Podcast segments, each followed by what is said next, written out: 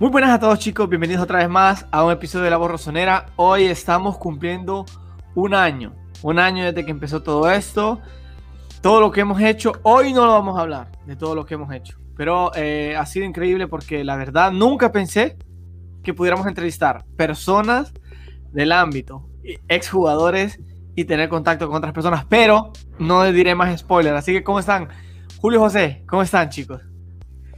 Hola Walter, hola José, chicos, ¿cómo están? Bienvenidos a un nuevo episodio de La Voz Rosonera. Y hoy quisiera en los comentarios, ya más adelante que vayan comentando según el, pasar del, del, video, pero quisiera que pongan eh, de qué equipo son. Si son Team José Noglu, Soldado de Julio o del Papucho Walter. Déjenlo acá en los comentarios para saber quién, quién ha sido la persona que, que tuvo más apoyo en esta temporada.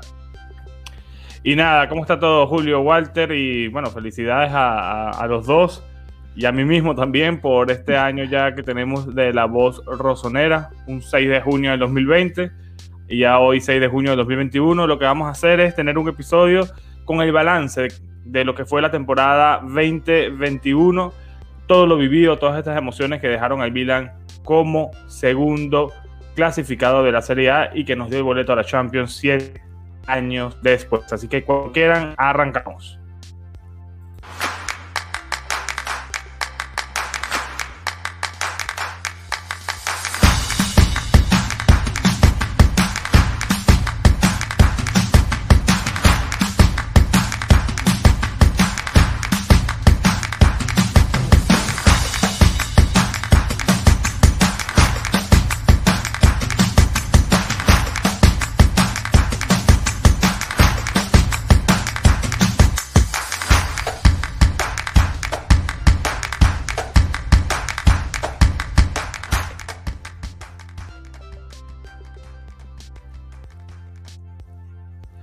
Y antes de comenzar, recordar que es importante que se suscriban aquí al canal. Ya hemos rifado la camiseta porque llegamos a los 5000 eh, suscriptores. Ya tenemos ganador. Lo hicimos en el live del pasado eh, viernes. Ya nos contactamos con el ganador. Ya nos dijo qué camiseta quiere. Ya nos dijo el número, nos dijo la talla, nos dijo el país. Es de Santiago de Chile.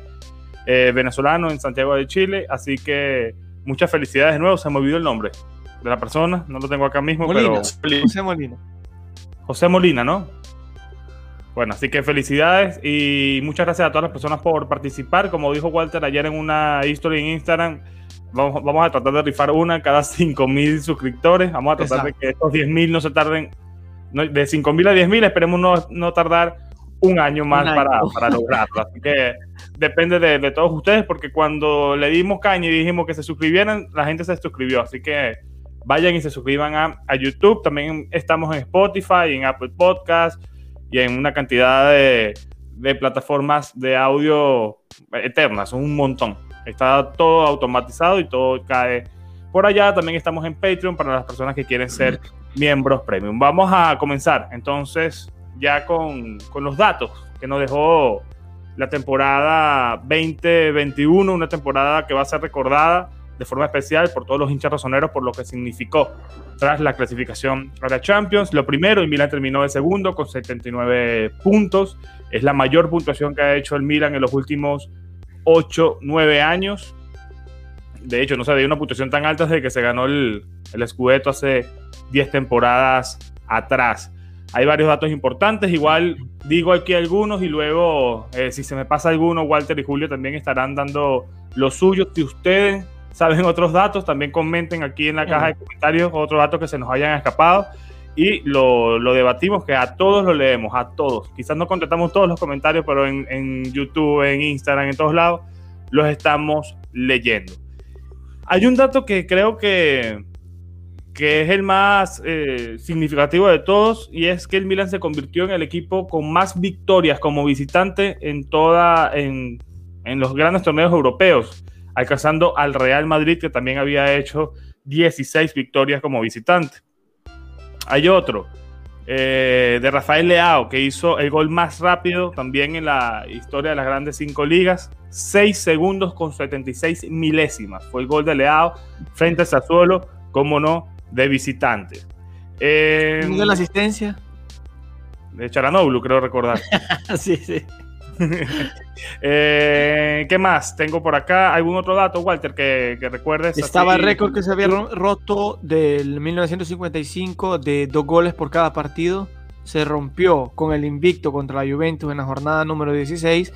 Fue un récord que me dolió a mí, honestamente. Más que el invicto, los dos goles. Porque los dos goles significaban certeza. O sea, el Milan llegaba y- y echaba gol. O sea, fue increíble. 32 goles en media, porque si no hicieron más. Porque hubo un partido donde se ganaron 3 a 2, otros partidos donde se ganaron 4 a 1. Pero en media, dos goles, 36, o sea, 36 pa- goles en 16 partidos eh, es mucho. ¿eh? Sí, al final terminamos la temporada con 74 goles a favor, 41 goles en contra. Los últimos partidos los cerramos, los últimos 6, 7 partidos los A cerramos cero. sin recibir ningún tipo de gol. Se consolidó lo que fue la pareja de centrales entre Romagnoli y, y Tomori. Y bueno, y Donnarumma también que hizo varias vallas invictas. ¿Qué eres? ¿Qué eres, Tomori? Perdón, Chiari Tomori, tienes razón, perdón. Eh, Chiari Tomori. Eh, Julio, ¿algún otro dato que tengas por allí? Mm, por el momento no. Quizá los de los jugadores que más partidos jugaron como titulares están Donnarumma y Kerr, pero por ahora no se me ocurre ningún otro. Pero más Ah, adelante claro. puede que, lo, que le te va tocando. penales lo dijiste. 20 penales en una temporada. 20 penales. El equipo que más penales también superó a la Lazio. de la 19 palos De la temporada Ah, y los pasada. Y está, está lo, que, lo que dijo Ambrosini, que es un dato curioso, que eh, fuimos el único equipo, eh, que, y él que tiene memoria, en coger los dos travesaños de ambos lados en, en dos tiros. Porque tira a Brahim contra el Parma al, al, al travesaño de la derecha, le queda a Shanaloglu, la tira contra el travesaño de la izquierda. Y en ese partido creo que fueron el, el partido con más palos que tuvimos, porque Shanaloglu tuvo un palo también más adelante con el portero. Así que increíble todo lo que, lo que nos dejó esta temporada. No, tengo también aquí un par de datos más. Eh, el goleador de la temporada por parte del Milan fue Zlatan Ibrahimovic. Eh, de segundo quedó que sí y de tercero quedó el señor eh, Rebic, ante Rebic, que por cierto, no, no, no teníamos a tres jugadores con doble dígito en goles desde hace eh, varias temporadas atrás, desde la 2012-2013, cuando en esa oportunidad lo lograron Paxini, El Charawi y Balotelli. Así que esta vez fueron que sí, Rebic y Zlatan Ibrahimovic. Zlatan Ibrahimovic anotando 15 goles en 17 partidos, 17, 18 partidos disputados, un promedio bárbaro de goles anotados. También anotó un montón de dobletes. Quizá faltó, quizá faltó aquí un sonido.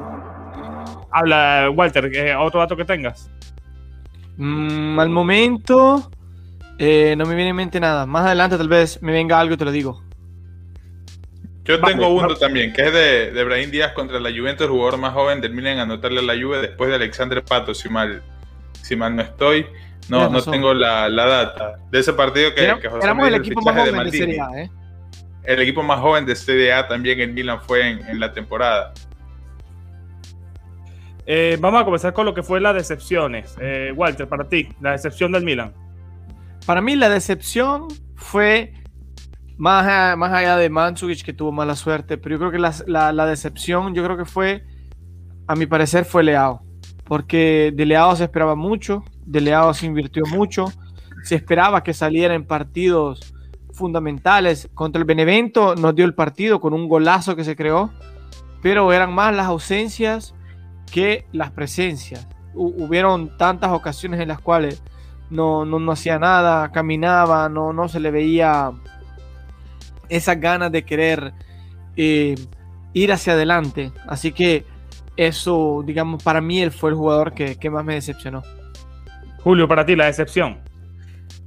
La excepción para mí de la temporada es fue Benacer por lo que venía haciendo con el Milan y, ojo que no culpa al jugador. Lamentablemente las lesiones, una mala recuperación, una mala gestión del cuerpo médico y también de, parte de Stefano Pioli. eh, quizás hicieron no ver la mejor versión de Benacer y al final él mismo lo termina confirmando. Hace unas semanas eh, publicó en, en su cuenta que se iba a perder eh, jugar con la selección de Argelia porque fue operado del pie. Una lesión que dice él que sufrió en el último partido frente al Atalanta, pero a mí nadie me va a quitar de la cabeza que el mal rendimiento de Benacer en el Milan tuvo que ver mucho con eso que nos dijo Alessandro Jacobone, el miedo a lesionarse, el tener un preparador psicológico alguien que le diga, que le esté diciendo de manera constante a Benacer que, que no se iba a lesionar. Y eso, la mala gestión de parte de, del cuerpo médico de Milan hizo que, que Benacer no esté en su mejor versión y también le costó al Milan muchos goles, porque José lo, lo dijo y lo comparto que lo, los errores que recibió el Milan en la segunda parte de la temporada eh, tuvieron mucho que ver con el problema del mediocampo, un mediocampo inestable, pese a que, que sí fue de largo el mejor jugador del Milan. Quizás el no tener al Benacer que queremos ver eh, hizo mucho más complicadas las cosas. Entonces, en ese sentido, eh, decepcionado por la temporada de Benacer, pero no, no para el jugador, porque yo le tengo mucho cariño, eh, confío muchísimo en sus cualidades, pero lamentablemente se vio una versión que creo que a nadie le terminó de convencer. Yo coincido con Julio, para mí la decepción fue Ismael Benacer. Eh, aquí tengo los datos de él: 21 partidos jugados de 38 eh, en total en Serie A, hizo dos asistencias y cero goles. Estoy hablando solamente de Serie A. Eh, toques por partido, un promedio de 82 y 88% de precisión de pase. Para mí la decepción también fue Benacer y creo que las lesiones, como bien mencionó Julio, pasaron factura para que su rendimiento estuviera, creo que descendiendo. Comenzó muy bien y luego empezó a bajar con el tema de la lesión, una lesión fuerte de tres meses, luego volvió, volvió a recaer, eh, entró frente a la Fiorentina, hizo un buen partido en ese encuentro en el Frankie, pero luego se mantuvo a, en un promedio bastante bajo y creo que por eso la decepción es Benacer porque todos esperábamos un poco eh, más de él. Eh, eh, Walter menciona a, Rafael Leao como, decepción, aquí tengo los números de él, 30 partidos disputados de 38, jugó por lo menos en partidos más que Benacer, anotó 6 goles y dio 6 asistencias, por asistencias también dio más que, que Benacer en precisión del tiro 56% y 76% en precisión del pase. Digan ustedes aquí abajo para ustedes quién fue la decepción. Vamos ahora con el fichaje flop fichaje flop, Walter, para ti. De, Todos de acuerdo, estamos verano con y, y, y, bueno, Todos estamos de acuerdo con Mancho. El fichaje flop de verano y fichaje flop de, de invierno. El invierno creo que estamos de todos invierno, todo yo creo que estaríamos de acuerdo con Mandzukic.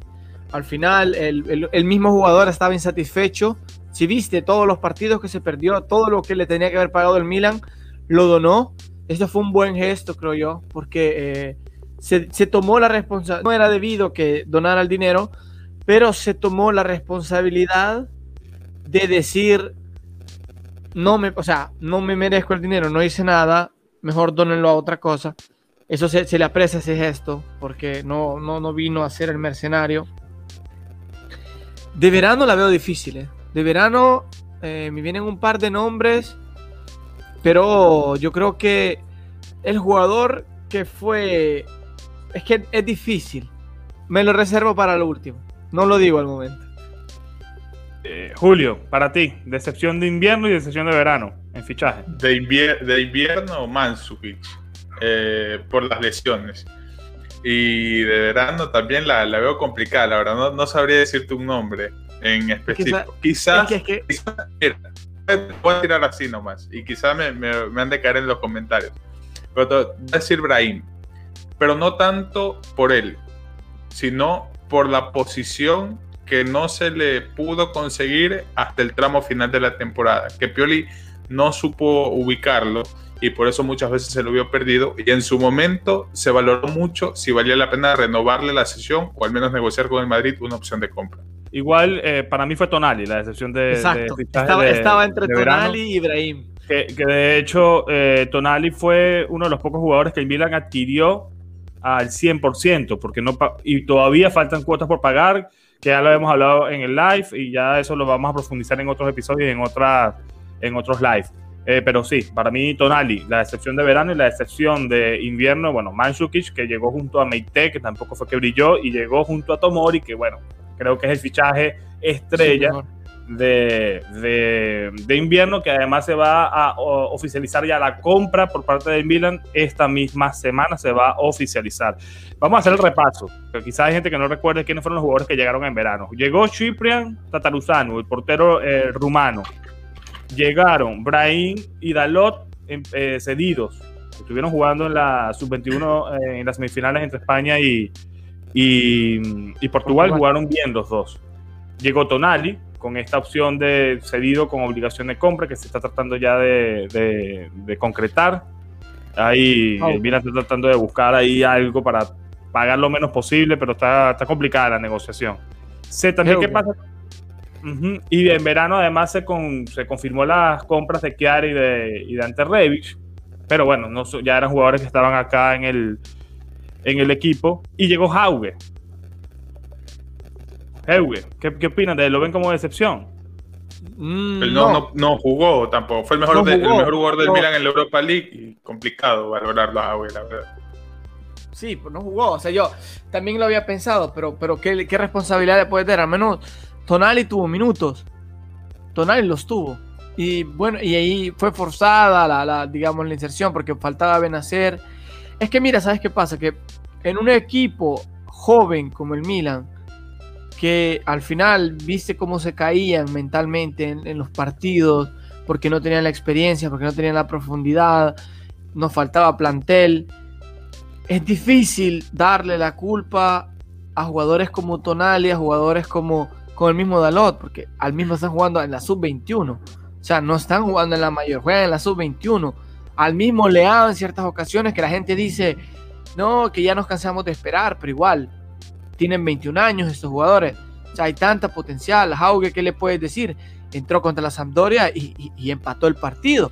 Y este empate no, no, no, ese punto nos valió para estar en segundos ahora. O sea, si te pones a pensar en todas esas cosas, igual el gol de Leao, las cosas que hizo, una asistencia que hizo Tonali, o sea, difícil. Yo creo que al jugador joven hubo una cosa para volver, para mm, hacer un poco lo de lo del caso de Donnarumma, hubo una cosa que sucedió cuando Donnarumma entró en, ah, a jugar con el Milan.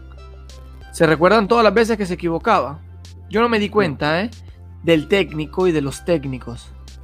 No decían nada. No lo regañaban. Porque al joven no se le tiene que gritar.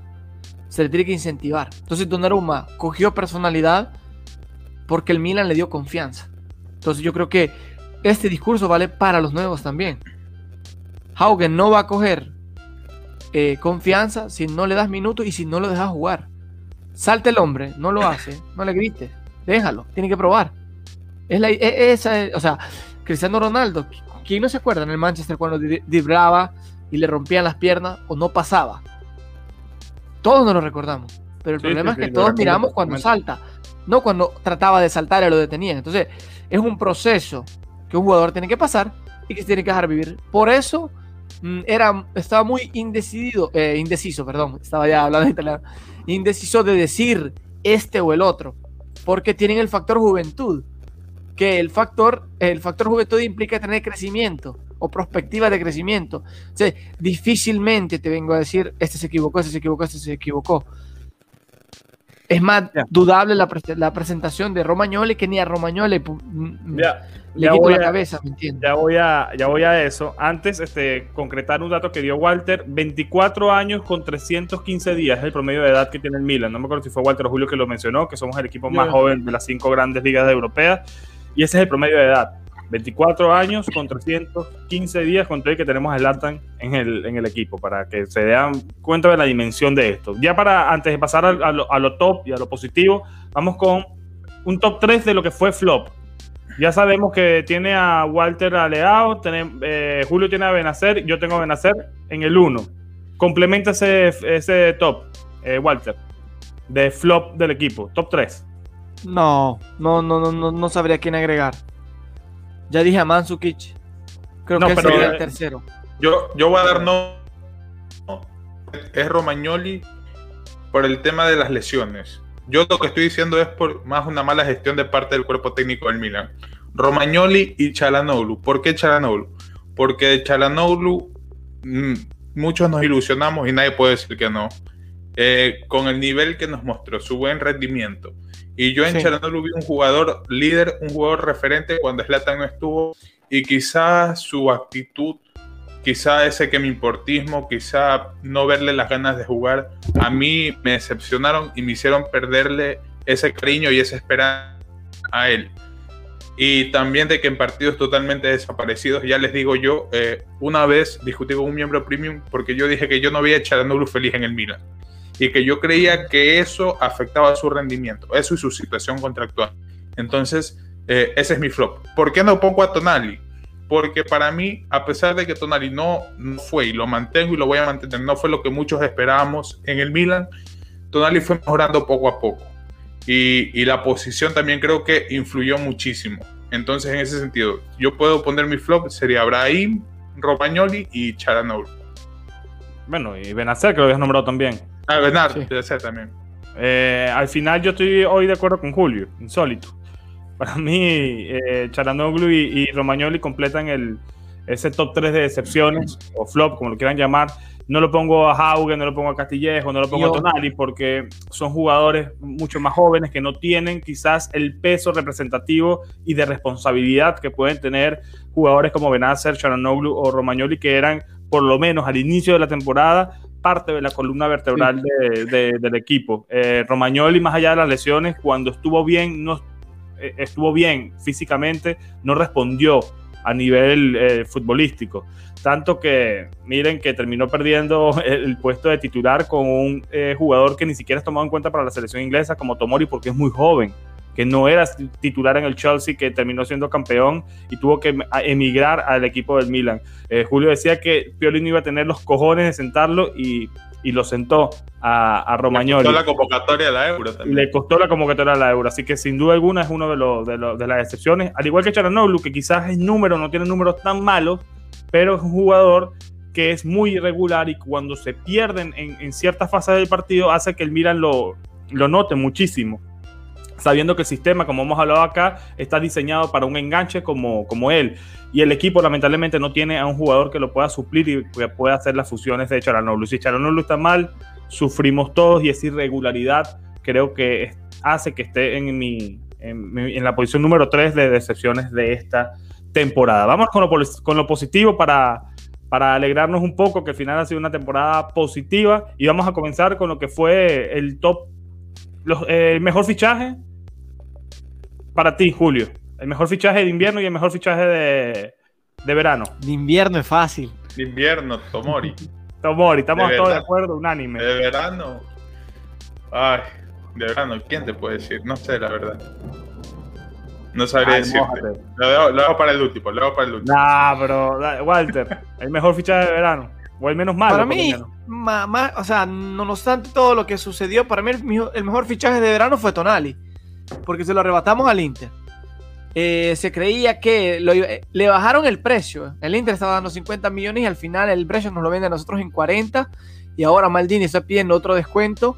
Y para mí fue el mejor, porque se cogió a la promesa de lo que podría ser el mejor jugador o mejor central que puede, puede haber eh, tenido Italia. Me recuerdo cuando, cuando salió de la cantera, cuando salió con el Pescara Berratti, que el PSG llegó y lo compró de una y, y, y Berratti es titularísimo ahora. Entonces, tuvo una buena visión en ese, en ese entonces Carlo Ancelotti y creo que el Milan hoy se posicionó muy bien en haber comprado a, to, a, a, a Tonali, porque se, eh, ya se decía, ya se veía con la camiseta del Inter y lo hemos comprado al último, talento italiano, repito, tiene que crecer y para mí el Milan hizo bien, para mí ese es el mejor fichaje que tuvo el Milan.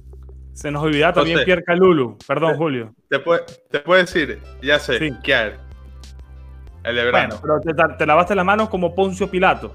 Porque ya no fichaje esta temporada. O sea, lo compraron esta temporada. Pero... Lo, a ver, pero estás diciendo el mejor fichaje. Que fue definitivamente ah, el pero tú, tú entiendes el punto. Tú entiendes el punto. Para pero bueno, se dice en Italia. Te lo voy a pasar. Eh, Pierre Calulu no, no los había mencionado, que también llegó eh, al, al inicio de esta temporada. A ver, a ver si me explico para dar mi punto para mí Tonali fue el flop por lo que se esperaba de él como el fichaje, digamos, estrella, entre comillas, del, sí. de la temporada de, del Milan. Eh, de, bueno, del inicio de la temporada de, del Milan.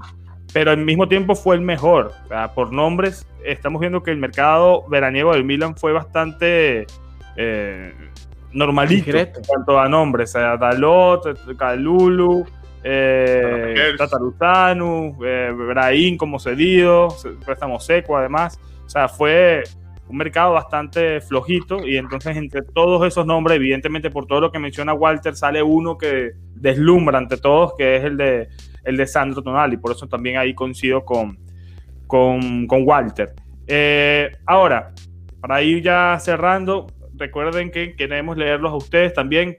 Ya dijimos, decepción, decepción de, de, la temporada, top 3 de, de decepciones, flop de fichaje de invierno, flop de fichaje de, de verano. Vamos con top de fichaje de verano, que ya lo dijimos, top de, de, fichaje de invierno, flop de fichaje de invierno, flop de fichaje de verano. Vamos ahora con el top, el mejor jugador del Milan esta temporada. Eh, Fran y Nick que sí. Estamos de acuerdo los tres, creo, Julio. Sí, lo dijimos con Pipo, lo dijimos, ¿te acuerdas? ¿Qué dijimos? Fran y Nick que sí. Hemos Cada uno dio su top.